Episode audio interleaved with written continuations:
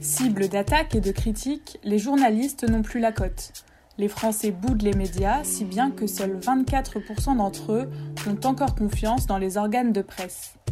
Mais alors, c'est quoi être journaliste aujourd'hui, en 2021 Qui sont ceux qui produisent l'information? Et comment font-ils leur travail?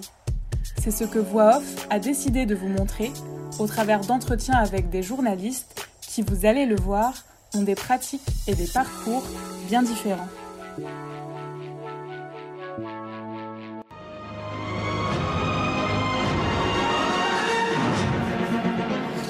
Madame, Monsieur, bonsoir. Dans l'actualité de ce dimanche. Qu'est-ce qui va nous inventer la passe à Draxler Et l'ouverture du score pour euh, Julian Draxler, on va revoir. Être journaliste, ça veut dire raconter, expliquer aussi. Ça veut dire donner des outils pour que chacun se rende compte de la réalité du monde, de la On trouve en direct de Beyrouth Randa Sadaka. Bonsoir Randa, merci d'être avec nous. I'm not going to give you a question. You are fake news. Sir.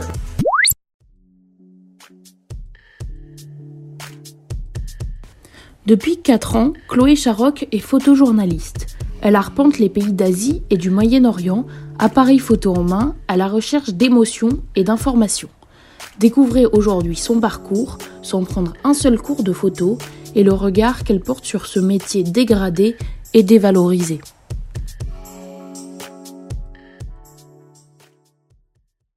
Bonjour Chloé. Bonsoir. Est-ce que pour commencer, tu pourrais te présenter et présenter ton, ton parcours en même temps, s'il te plaît? Alors, donc, euh, Chloé Charoc, je suis photojournaliste, euh, freelance, mais membre d'une agence qui s'appelle le Pictorium. Euh, donc, mon parcours, j'ai commencé par faire des études d'histoire de l'art, assez spécialisées plutôt sur toute la période peinture classique, romantisme, baroque, etc.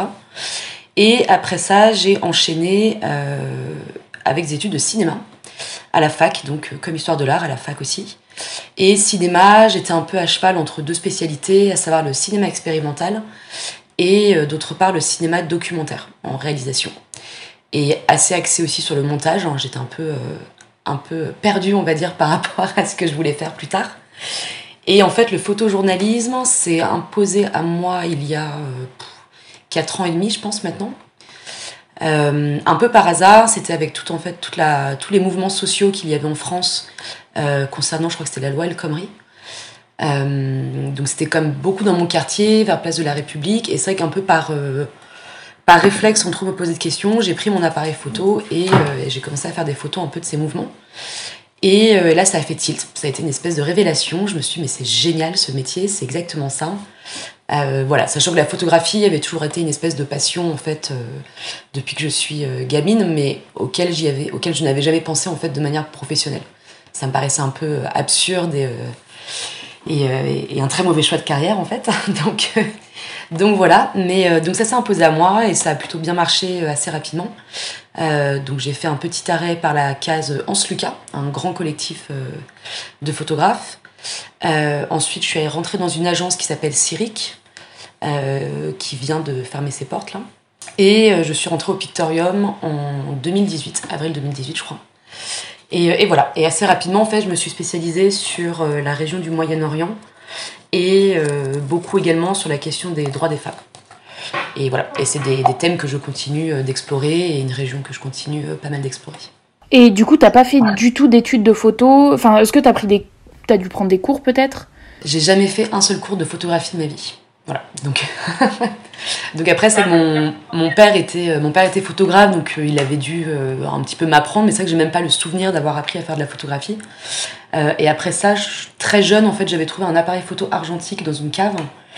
Et donc au début, je l'utilisais comme jouet, et en fait, en grandissant, je me suis dit, bah tiens, si je mettais une pellicule dedans et que je le faisais fonctionner. Et donc j'ai pas mal appris avec ce petit argentique que j'utilise encore aujourd'hui d'ailleurs, finalement un très bon argentique. Et euh, donc voilà, mais c'est vrai que j'ai pas fait d'études de photographie ni de, de cours. Euh, donc voilà. Donc comme quoi on n'a pas besoin euh, de faire une grande école. T'as appris du coup sur le terrain. euh, comment tu t'es amélioré du coup entre- Parce que j'imagine qu'il y a une évolution dans tes photos entre le, début et maintenant. Alors, forcément, c'est par rapport au retour qu'on a. Euh, c'est que je me souviens, par exemple, quand je suis rentrée dans l'agence Cyric, on avait une, une éditrice photo qui, qui était assez, euh, assez intransigeante. Donc, par exemple, quand il y avait euh, une photo qui était un peu mal cadrée, avec, je sais pas, un bout de coude qui dépassait du cadre ou des choses comme ça, euh, elle était assez dure. Elle nous disait, bah ça, non, ça, c'est nul.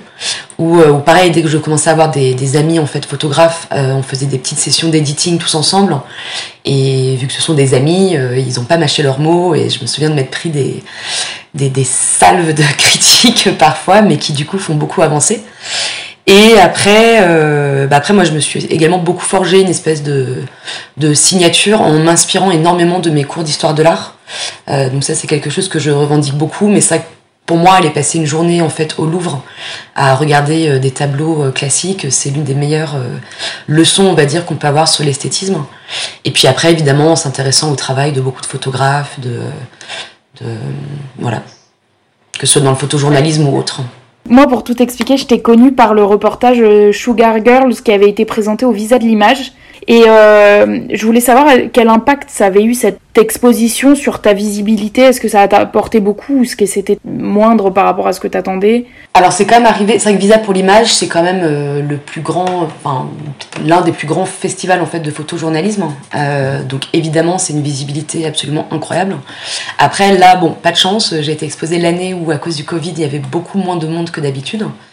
Euh, mais bon, après, ceci dit, l'exposition était également en ligne, il y a quand même une énorme communication par rapport à ça.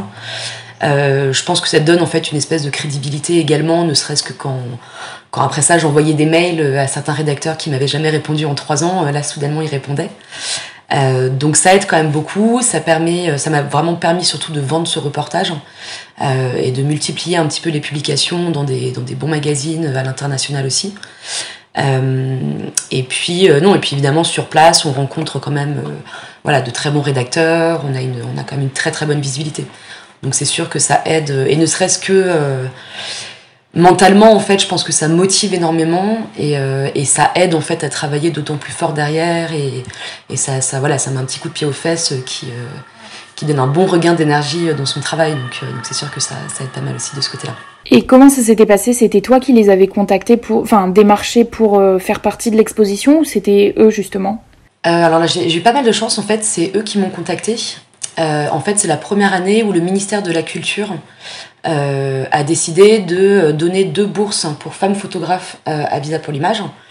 Et, et, donc c'était à Jean-François Leroy, le directeur artistique du festival, hein, de choisir ces deux femmes euh, donc voilà, donc un beau matin, il m'a appelé, il m'a dit faut, faut que je te parle. Je me suis dit, oh mon dieu, qu'est-ce qui se passe? Et euh, donc voilà, donc j'ai eu beaucoup de chance. C'est que normalement, sinon, le, le, principe habituel de Visa pour l'image, c'est qu'il faut envoyer euh, et soumettre des reportages. Et euh, je pense qu'ils doivent en recevoir des, des, dizaines de milliers à chaque, chaque édition. Donc c'est vrai que j'ai eu pas mal de chance là. Et justement, quand tu pars en reportage, qu'est-ce que tu essayes de capturer? Qu'est-ce que tu cherches à capturer par euh, ton objectif? Et par extension, qu'est-ce que c'est pour toi une bonne photo? Euh, Une bonne photo pour une photojournaliste? Alors, c'est. Il faut trouver en fait un espèce d'équilibre parce qu'on n'est quand même pas que dans de la photographie, on est également dans du journalisme, mais malgré tout on est dans du journalisme qui passe par le visuel. Donc il faut réussir en fait à trouver euh, un équilibre entre une image qui évidemment va être extrêmement forte esthétiquement, euh, qui va être belle, qui va attirer le regard, qui va, qui va, qui va avoir voilà, quelque chose d'humain, qui va beaucoup parler aux gens, mais tout en ayant quand même un côté journalistique dans le sens où si l'image est juste belle, en fait, elle n'a aucun intérêt. Donc il faut réussir à trouver cette espèce de combinaison entre une image qui est belle, mais qui n'est pas que belle, qui donne également des informations. Euh, donc après, euh, voilà, c'est toujours un peu un savant mélange. Alors c'est sûr que c'est quelque chose qui se fait assez inconsciemment. Euh, quand on photographie. Donc là, j'étais partie, j'avais des choses assez précises en tête quand même. J'avais fait des petits sketchs avec voilà, un certain nombre d'éléments que je voulais absolument incorporer dans le reportage. Et, et, voilà, après évidemment sur le terrain, euh, rien ne se passe comme on le prévoit. Donc euh, parfois on n'a pas les images qu'on veut. Parfois c'est très loin de ce, qu'on imaginait visuellement. Parfois on a des bonnes surprises, parfois on a des très mauvaises surprises. Donc c'est vrai que là pour Sugar Girls, j'avais euh, j'avais des choses assez précises en tête. Et encore c'est un pays que je connaissais pas du tout. Donc visuellement et même le rapport à l'image en fait des, femmes que j'allais photographier, je savais pas très bien à quoi m'attendre. Mais voilà, mais donc une image réussie, c'est très vaste et moi je sais que je donne des cours de photographie également et c'est une des premières choses que j'essaie d'apprendre à mes élèves, c'est de leur dire bah voilà, on considère en fait que ça c'est une bonne image Mais maintenant que vous avez appris ça, en fait, faites l'inverse parce qu'une bonne image, ça peut être également une photo qui est floue, mal cadrée, penchée. Et, on voit à peine ce qui se passe sur l'image. Enfin voilà, donc c'est assez, c'est assez vaste. Il y a beaucoup de photographes, des très grands photographes, qui en fait ont des photos qu'on pourrait. Alors, déjà, quand elles sont tirées de, de, leur contexte, on a l'impression que ça peut être une image ratée, mais en fait, esthétiquement, même, elles peuvent apporter de l'information ou, ou, des sentiments qui peuvent aider à faire comprendre l'histoire. Euh, et je pense qu'en plus, on est vraiment, d'autant plus aujourd'hui, à l'ère où il y a quand même une multiplication un peu des images partout et des, des photojournalistes. Euh, je pense que les photographes se lâchent de plus en plus au niveau de l'esthétique. Parce qu'il faut tellement maintenant se différencier et réussir à, sortir un petit peu de tout ce qu'on voit d'habitude. Euh, et également parce qu'on sort un peu du photojournalisme très traditionnel qu'il y avait avant. Et, euh, et donc c'est une très bonne chose d'ailleurs, c'est bien, du coup les photographes ont plus de liberté au niveau de l'esthétisme. Mais, euh, mais voilà, donc une, une, image réussie, c'est toujours un peu, un peu compliqué à définir, il n'y a pas vraiment de, de, de, règles, on va dire, précises. Quel est le sujet ou le reportage qui t'a le plus marqué dans, le, dans ta carrière là, en, de photojournaliste euh, C'est assez c'est assez dur comme question. Alors, Sugar Girls, évidemment, le sujet en Inde m'avait énormément marqué parce que euh, l'histoire était tellement euh, atroce et, euh, et, surtout en tant que femme, quand on rencontre des femmes qui ont. Enfin, moi j'avais 27 ans quand j'ai fait ce reportage. J'ai rencontré des femmes qui avaient mon âge en fait et qui avaient juste vécu des choses tellement atroces. Et surtout, ce sujet, on était tombé tellement bas au niveau de la violation des droits des femmes. Pour moi, c'était juste extrêmement difficile. Quand j'étais rentrée, j'étais quand même très chamboulée. Euh, après, j'avais été très marquée également quand j'avais fait un reportage dans la bande de Gaza. Euh, parce que là-bas, la, situation était vraiment euh, tragique et, euh, voilà, c'était extrêmement dur d'aller à la rencontre de ces gens qui ont absolument rien, qui sont dans des situations de, de, siège depuis une décennie. Enfin, c'était vraiment très compliqué. Mais bon, après, chaque reportage est marquant. Pareil, quand j'ai travaillé sur l'excision en Égypte, c'est pareil, c'est des, des, témoignages en fait. Hein. Euh, de, de, femmes qui racontent le traumatisme de l'excision et ça, ça vous en retournez l'estomac. C'est voilà, assez marquant, donc c'est euh, c'est un peu tout. Euh, à chaque fois, je pense que c'est assez marquant. Donc je pense pas qu'il y en ait un plus qu'un autre qui m'ait marqué. Euh, même si ces trois-là, ils ont quand même ils sont un peu dans le palmarès, on va dire. et si tu avais une photo à garder, est-ce que tu sais laquelle tu choisirais ou pas? Alors là, aucune idée. C'est super compliqué parce qu'il y en a beaucoup en fait que, que, que, que j'aime bien, malgré tout quand même. Même si je suis assez, assez intransigeante sur mon travail et toujours un peu sceptique. Mais euh, je sais pas du tout. C'est vrai que j'en ai fait des très belles en Inde. Euh... Après, ça dépend, parce qu'il y en a qu'on qu trouve euh, génial et qu'on a envie de garder parce que, parce que esthétiquement, on se dit, bah, super, je ferai jamais mieux. Et puis, euh, et puis il y en a d'autres qu'on a envie de garder en se disant, bah, alors celle-ci, au niveau de l'histoire et de ce qu'elle représente dans l'histoire, donc je, très honnêtement, je ne saurais pas dire. Vrai que j'ai un grand attachement pour une image que j'avais fait à Gaza, euh, qui est une image où on voit quatre hommes en fait dans la rue euh, euh, en train de brûler des déchets et c'est assez, joli. En fait, pour moi, ça représentait. je pense que c'est vraiment la première, image où je me suis dit, ok, ça, c'est mon style de photo, c'est ma signature, c'est dans cette direction que je veux continuer en tout cas ma pratique photographique. Et euh, je pense que c'était un peu la première fois où je me suis dit ok c'est bon j'ai trouvé j'ai trouvé un peu ma signature et, et ce avec quoi je, je suis confortable comme image. Mais, mais bon après c'est pas la seule. Et justement qu'est-ce que tu veux faire ressortir dans tes photos? Est-ce que c'est plus une émotion? Est-ce que c'est justement plus une information? J'imagine qu'il y a un mélange mais il y a Qu'est-ce, qui, qu'est-ce que tu veux que ressente le, le lecteur quand il va voir ta photo en fait? Euh, Je pense que quelque chose de primordial euh, pour moi dans mes images, c'est quelque chose que j'ai un peu appris au fur et à mesure, c'est déjà vraiment le côté humain en fait des images. Euh, c'est-à-dire que juste faire une image où, où, voilà, où on sait rien de la personne qui est photographiée, où on n'est pas dans l'intimité, où on n'est pas dans le côté humain, ça c'est quelque chose que je veux absolument pas dans mon travail. Donc moi j'essaie vraiment particulièrement de, voilà, de, de, créer en fait un espèce de lien. Euh, il faut qu'il y ait un espèce de lien qui se crée entre le sujet photographié et la personne qui va regarder cette image. Euh, et ça c'est vraiment important ce, ce côté euh, humain en fait dans les photos. On est quand même dans du journalisme, euh, surtout que voilà on, va à la rencontre de personnes à qui, euh, enfin qui, nous confient en fait leur histoire et leurs témoignages hein, qui sont souvent assez durs. Et, et du coup je pense que c'est une espèce de responsabilité derrière avec cette image de du coup réussir à créer un lien et de donner un côté humain à la photographie qu'on a fait. Qu'est-ce que tu penses? Est-ce que tu penses que les photojournalistes sont assez représentés, assez aidés par l'État? Est-ce que qu'est-ce que tu penses de l'état du monde de la, du photojournalisme aujourd'hui? Par exemple, il y a des réutilisations de photos sans mentionner l'auteur, sans rétribuer de l'argent justement par des rédactions. Est-ce que tu trouves que c'est assez encadré, toute l'utilisation des photos? Euh, non, alors de toute façon, ça c'est une évidence. Le milieu de la photographie est complètement euh, en lambeaux et en train de, se casser la gueule, on va pas se mentir. Euh, c'est vrai qu'on est, beaucoup moins considéré, je pense, que, que des journalistes écrits par exemple. et ça, ça se ressent énormément quand on travaille en binôme, par exemple, avec un journaliste qui écrit. généralement, les rédactions, quand on envoie un sujet, bon, nous, ils nous considèrent à peine. En fait, on est là pour euh, cliquer sur un bouton et faire des petites images qui illustrent, et puis, euh, puis c'est tout. Et c'est vrai que très souvent, je pense que malheureusement, euh, dans le photojournalisme, on oublie qu'il y a aussi journalisme en fait. Donc on est un peu considéré comme des photographes voilà, qui partent avec leur appareil photo, ils font des jolies petites images en faisant clic sur le bouton, et puis basta. Et en fait, non, c'est autant de journalisme qu'un journaliste. Et, et non, non, et c'est un milieu qui est particulièrement sinistré, il y a de moins en moins de budget. Euh, il y a de plus en plus effectivement un non-respect euh, du, travail euh, des photographes. Comme tu dis, en plus, les photos, on les vole, on est mal payé, on, court après des petites factures. généralement, 90% des rédactions refusent de payer en pige, alors qu'on devrait être payé en pige. donc, je crois qu'il y a très très peu de photographes du coup qui ont la carte de presse, par exemple. D'accord, donc vous, êtes payé comme, enfin, vous êtes payé pas au Ok, pas au statut de pige. Souvent en droit d'auteur, ou alors ils nous proposent euh, sur facture, en auto-entrepreneur. Sauf que, sauf que voilà, et en fait, normalement, c'est illégal de payer des photojournalistes euh, autrement qu'en pige, mais malgré tout, toutes les rédactions le font. Et, euh, et à chaque fois qu'on dit, mais on est journaliste, on devrait être payé en, pige, enfin, c'est.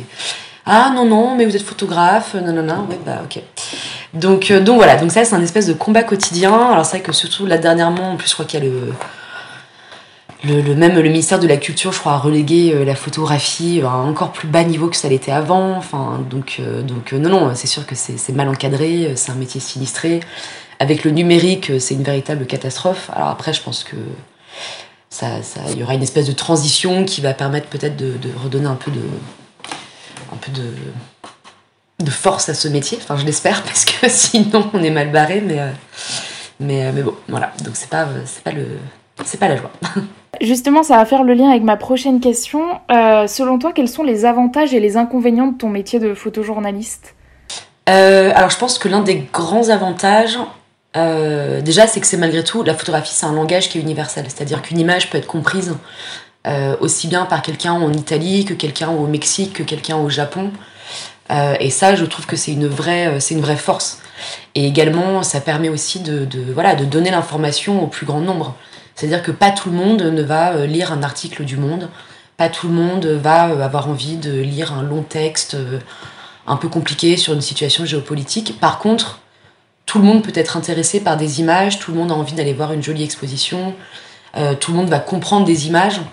donc ça, c'est pour moi, je pense que c'est vraiment la force de la photographie et des images. Après, et puis pareil, et d'un, enfin pour un truc un peu plus terre à terre, effectivement, quand on est photojournaliste, on peut vendre son sujet euh, à des médias euh, italiens, américains, euh, espagnols, etc. Parce que du coup, on peut multiplier tous les médias, donc ça, c'est assez cool. ce qu'on ne peut pas faire quand on est journaliste français, à moins de d'écrire en dix langues. Et puis, et sinon, les inconvénients, bon, bah, tout le, le, fait que le milieu est complètement sinistré et que malgré tout, c'est quand même assez mal payé, que, que, que voilà, et surtout que le photojournalisme, ça demande beaucoup de temps. Faire un vrai gros sujet photo, ça prend du temps, ça prend beaucoup de temps. Puis également le fait qu'il y a malgré tout une compétition absolument énorme, parce que tout le monde peut effectivement s'acheter un appareil photo et se dire bah je vais être photojournaliste. Donc, euh, donc voilà. Et je voudrais juste revenir sur les sujets que hum, les sujets photos que tu as pu faire, enfin ou justement là quel sujet photo, enfin quel sujet ou reportage tu aimerais faire là dans prochainement? Est-ce que tu as une idée de d'un sujet d'actualité qui te, qui tient à cœur et que tu aimerais traiter? Euh, J'aimerais énormément traiter, euh, enfin couvrir les élections en Irak qui arrivent en juin. Quoi. Je me demande si elles n'ont pas été décalées, mais normalement il y a des élections en juin. Euh, c'est l'Irak, en fait, j'en reviens, j'y étais il encore trois semaines. Et, et c'était la première fois que j'y allais. Et pour moi, ça a été un, vrai, un vrai coup de foudre, ce pays. Et donc voilà, donc ça, c'est quelque chose que j'aimerais beaucoup traiter. Après, il y a un autre sujet que j'aimerais énormément développer au long terme là-bas, mais que je garde top secret. Et, euh, voilà. Et sinon, en fait, là, je dois retourner également en Inde euh, en mars pour poursuivre justement Sugar Girls, euh, parce que j'avais eu deux bourses pour, pour poursuivre le sujet, donc voilà, que, faut que j'y retourne de toute manière. Mais, mais voilà, mais c'est vrai que là, les sujets dont je rêve, c'est juste repartir en Irak et, beaucoup travailler là-bas sur différentes choses, dont les élections. Et, Quel conseil tu donnerais aux potentiels futurs journalistes qui nous écoutent et qui veulent faire ton métier? De persévérer. il faut persévérer. Je pense que c'est un peu le, le, le, mot d'ordre. Non, je pense que moi, la manière en tout cas dont j'ai réussi maintenant à, vraiment trouver une bonne dynamique, c'est euh, en fait dès le départ, il faut pas avoir peur de bah, d'investir. Euh, et de partir euh, sans commande. De, toute manière, les commandes, on n'en a jamais les premières années. Et, voilà, de pas avoir peur de se dire, bah, si, si, si j'ai envie de bosser au Moyen-Orient, bah, je me prends un billet d'avion et je pars au Moyen-Orient. Quoi. Et, voilà, et de pas attendre que les choses se fassent d'elles-mêmes. Euh, les premières années, c'est un gros investissement financier parce que du coup, on finance tous ces reportages.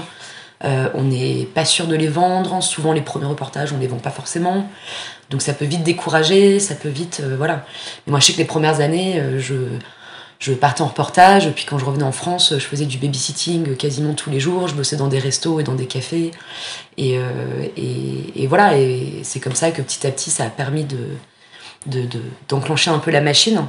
Mais, mais je pense que c'est un peu c'est un peu ça ce qui peut décourager le, ce qui peut décourager pardon le le, le journaliste en devenir euh, au départ, mais, euh, mais voilà, il faut persévérer et, euh, et, à force, ça, ça marche, on finit par y arriver. Quoi.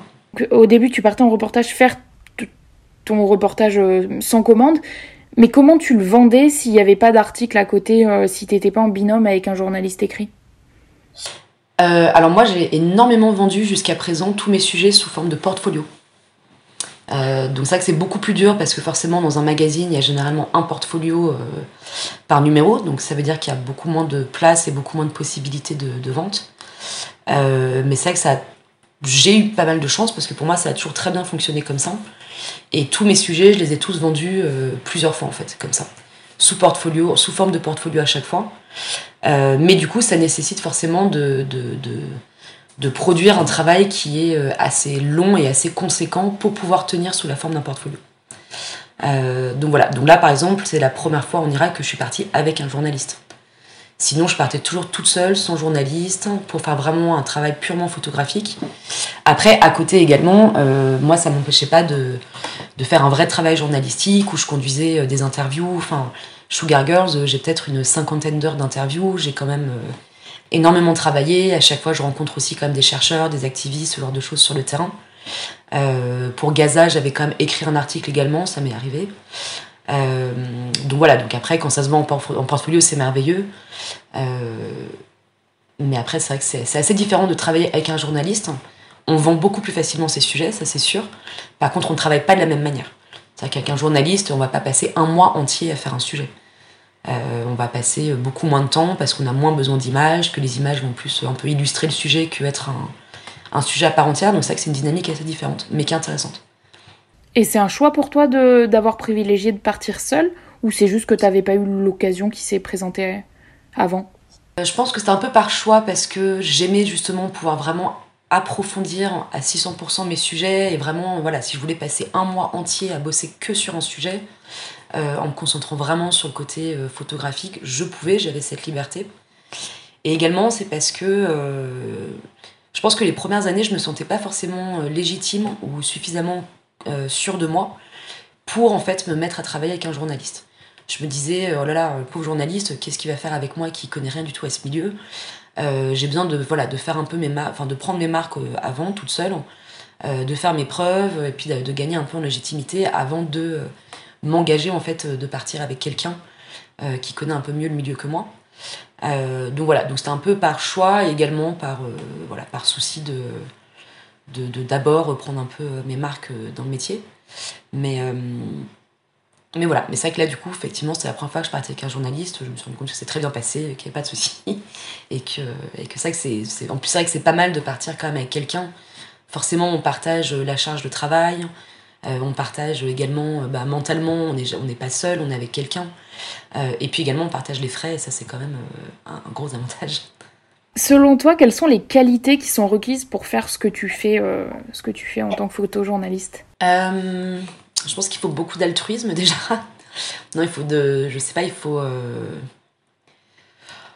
c'est un peu, un peu bateau, mais je pense qu'il faut beaucoup de curiosité, il faut euh, quand même pas mal de détermination, il faut, euh, faut beaucoup d'énergie aussi. Et euh, en fait, il faut déjà être très curieux par rapport à ce qui se fait pour pouvoir s'inspirer un petit peu, mais à un moment donné, il faut également aussi effectivement vraiment rester soi-même, pas céder un peu à la tentation de faire ce qui se fait et qui marche à la mode.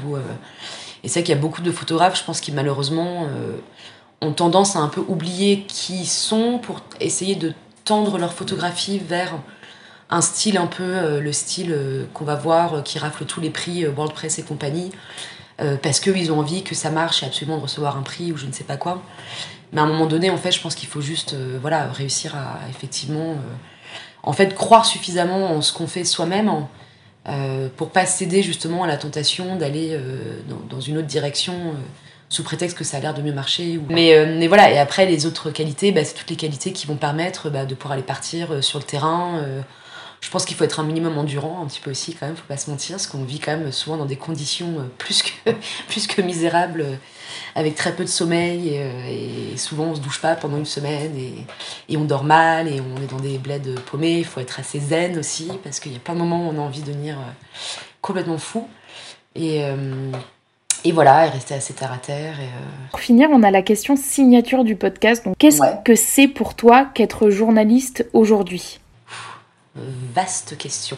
Je sais pas, moi je dirais qu'être journaliste, c'est être quelqu'un qui, qui, a envie de, de, donner de la voix en fait à, ceux qui n'en ont pas forcément. C'est quelqu'un qui a envie de dénoncer, qui a envie de faire bouger un peu les choses, euh, qui a envie d'être un peu euh, les, enfin en tout cas photojournaliste, on a un peu les yeux de, ce qui se passe ailleurs et que les gens n'ont pas forcément l'occasion de voir. Et, euh, et ça, ça, incombe beaucoup de responsabilités. Euh, et, moi, je pense que c'est vraiment ça être photojournaliste. C'est voilà, on est les yeux, on va, on va montrer en fait ce, qui se passe ailleurs. Donc, faut le faire avec toutes les responsabilités que ça incombe, à savoir euh, voilà rester neutre, avec vraiment en respectant une éthique très très carrée. Euh, voilà, je pense que c'est ça être journaliste. Photojournaliste en tout cas. Et si on n'est pas les, les, yeux, on est euh, la voix de quelqu'un euh, quand on est en radio. Enfin voilà, c'est un peu, un peu tout ça quoi. Et est-ce que tu as quelque chose à, à rajouter par rapport à tout ce qu'on a dit? Est-ce qu'il y a quelque chose que j'ai pas qu'on n'a pas assez développé selon toi? Ou une idée que tu veux rajouter, je sais pas? Non, je dirais que je pense que quand, quand, on parle un peu de photojournalisme aujourd'hui également, euh, c'est qu'on parle d'un milieu qui est quand même très sinistré, surtout la presse, euh, la presse actuelle. Et je pense que c'est important pour des jeunes photojournalistes qui vont se lancer là-dedans de, dès le départ, en fait, euh, ne pas voir les publications dans la presse comme une espèce de finalité en soi. C'est-à-dire que maintenant, en fait, en tant que photojournaliste, on va trouver des financements et des manières de financer nos reportages ailleurs que dans la presse écrite. Euh, et, ça, c'est vraiment important de, voilà, de bien se rendre compte que, bon, bah, ok, euh, c'est génial d'être publié euh, en six pages dans un beau magazine, mais en fait, c'est pas que ça. C'est pas que comme ça qu'on peut vivre de son métier. Et quand j'ai vu de son métier, c'est pas juste pour avoir un compte en banque rempli à la fin du mois, c'est également parce que c'est que comme ça qu'après on peut financer d'autres reportages. Mais, mais voilà, je pense que c'est important dès le départ de savoir que, bah, que c'est un milieu qui est en, pleine évolution et que maintenant, en fait, il y a plein d'autres manières de de vivre un peu de ce métier et surtout de communiquer euh, les informations euh, du reportage. C'est-à-dire que maintenant on peut faire des expositions, on peut auto-éditer des livres, euh, il y, a, plein de festivals qui apparaissent. Enfin voilà, il y, a plein de, y a plein de manières différentes maintenant de, faire vivre un reportage. Et voilà, et je pense que la presse écrite n'est pas voilà, une finalité en soi. Il n'y a pas que des, jolies publications dans des, dans des journaux, il y a, y a, plein d'autres choses. Quoi. Donc, donc, euh, donc voilà. Et est-ce que, j'ai une question qui me vient là par rapport à ce que tu dis, est-ce que pour toi les réseaux sociaux c'est un, une chance pour les photojournalistes ou c'est justement quelque chose qui va freiner un peu le travail et la dynamique du photojournalisme? Euh, Je pense qu'il y a un peu des deux, très honnêtement. Euh, après, c'est quand même un très bon outil, c'est-à-dire que moi, grâce à Instagram, j'ai déjà réussi à trouver des, enfin, voilà, des éditeurs euh, m'ont trouvé ou m'ont repéré sur Instagram, m'ont contacté dessus pour des commandes ou des trucs comme ça. Et c'est vrai que malgré tout, par les réseaux sociaux, on peut quand même assez facilement promouvoir son travail, se mettre en lien avec des rédacteurs un peu du monde entier. malgré tout, ça reste quand même une super bonne vitrine qu'il faut réussir à exploiter.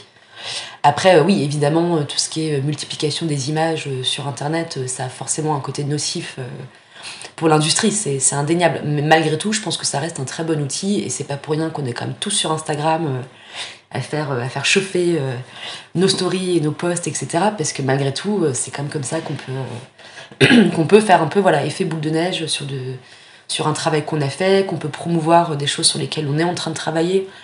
Euh, sachant que très honnêtement, quand on envoie des emails à des rédactions, parfois on n'a pas de réponse pendant trois ans. Et puis il suffit que le rédacteur euh, tombe euh, sur une photo sur Instagram et dise Ah tiens, c'est super ce sujet. Bah oui, je vous l'ai envoyé dix fois par mail. Ah bah j'ai jamais vu. Voilà. Donc, donc voilà, donc, je pense que c'est un super outil, il faut savoir l'exploiter. après avoir, effectivement, je pense qu'à un moment donné, ça va, ça va forcément avoir, euh, enfin tomber dans des espèces d'excès qui, qui, auront des côtés très nocifs pour, euh, pour l'industrie. Mais euh, bon, il faut quand même aussi l'exploiter dans, dans, le bon sens. Quoi. Surtout pour le photojournalisme qui est quand même très visuel. C'est sûr que pour un journaliste écrit, Instagram, bon, ça n'a pas un grand... Enfin, c'est plus euh, Twitter, effectivement. Euh, moi, chez Twitter, euh, ça me sert à rien. Je comprends toujours pas le fonctionnement. J'ai 300 pauvres abonnés qui s'en foutent absolument complètement de ce que je poste. Et, Instagram, effectivement, pour les photojournalistes, en tout cas, c'est quand même un super outil. beaucoup plus que Facebook, d'ailleurs, même si Facebook, ça continue de, très bien marcher. Donc, c'est pas la même si, mais malgré tout, ça permet de. Enfin, ne serait-ce que pour la mise en relation et. Et ces choses-là, c'est vrai que, enfin, moi là, par exemple, il y a, il y a 3-4 jours, c'est grâce à Facebook en fait que le Washington Post m'a contacté pour une commande, alors que j'ai pas pu faire, c'est dommage, mais, mais voilà, mais c'est seulement par Facebook et euh, grâce à Facebook, il est allé ensuite sur mon compte Instagram, il a vu mon travail en un coup d'œil parce que malgré tout, euh, c'est super visuel et, euh, et paf, il m'a contacté sur Instagram et Facebook et, et, au final son mail, je l'ai vu le lendemain. Donc, donc voilà, donc ça reste quand même un très bon outil qu'il faut, qu'il faut pouvoir exploiter. Ok, bah super. Merci beaucoup. Eh bien, je t'en prie, merci à toi. Encore merci à Chloé Charoc d'avoir accepté de répondre à nos questions et merci à vous d'avoir écouté. Si le podcast vous a plu, vous pouvez vous abonner à Voix Off sur votre plateforme de podcast préférée et laisser une note. Ça vous prendra 3 secondes, mais ça nous sera d'une aide précieuse. Enfin, vous pouvez suivre Voix Off sur les réseaux sociaux pour ne rien louper de notre actualité. A bientôt pour un nouvel épisode de Voix Off.